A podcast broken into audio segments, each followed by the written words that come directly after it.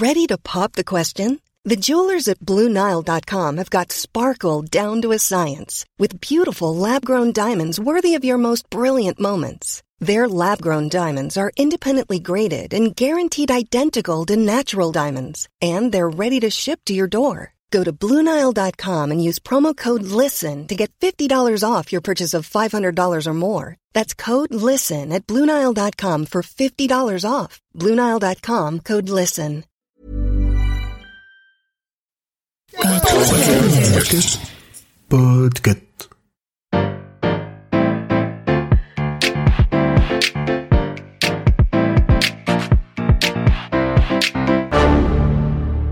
Bonjour, vous avez choisi la réponse D, mais d'abord écoutez la question.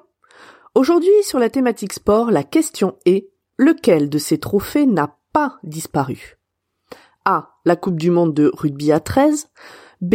La Coupe du Monde de foot, C. Le trophée des champions de la NFL, ou D. À la réponse D. Plusieurs fois dans l'histoire, des trophées prestigieux ont subitement disparu. Genre A, B et C.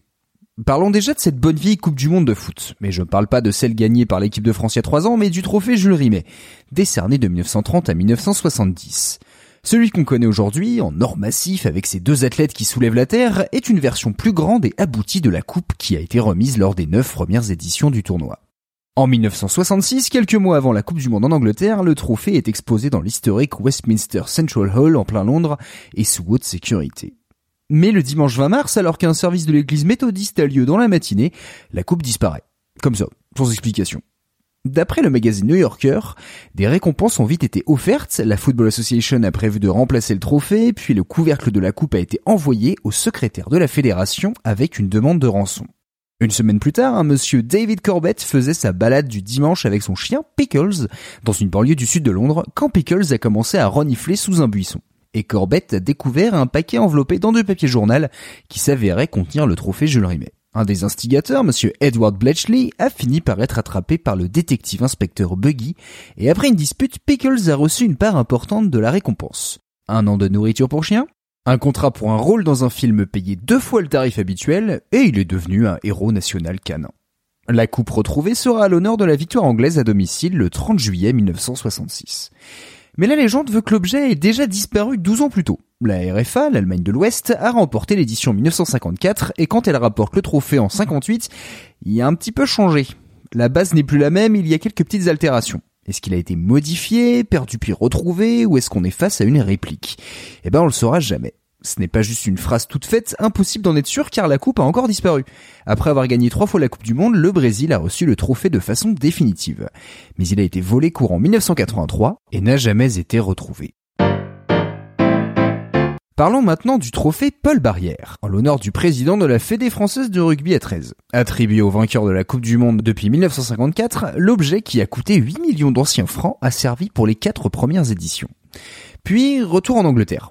Quatre ans après la Coupe des footeux, c'est cette fois celle du rugby à 13 qui disparaît des radars.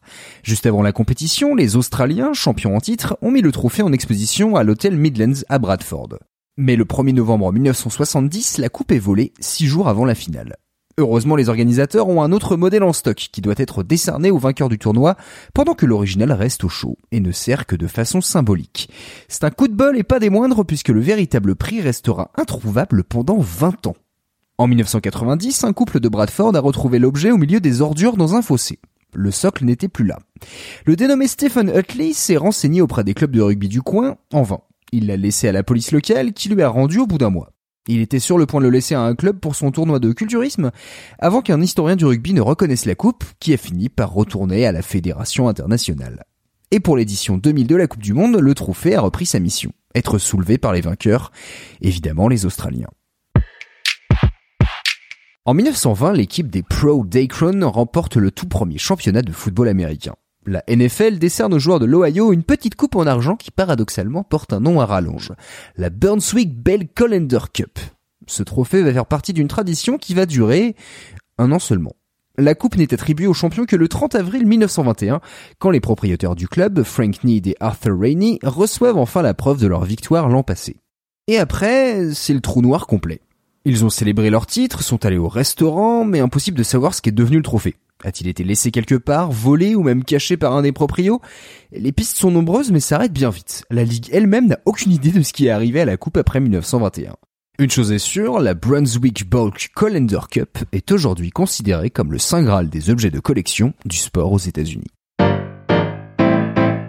Bravo, c'était la bonne réponse. Pour aller plus loin sur ce sujet, retrouvez les sources en description. La réponse D est un podcast du label Podcut. Vous pouvez nous soutenir via Patreon ou échanger directement avec les membres du label sur Discord. Toutes les informations sont à retrouver dans les détails de l'épisode. À demain pour une nouvelle question sur la thématique histoire.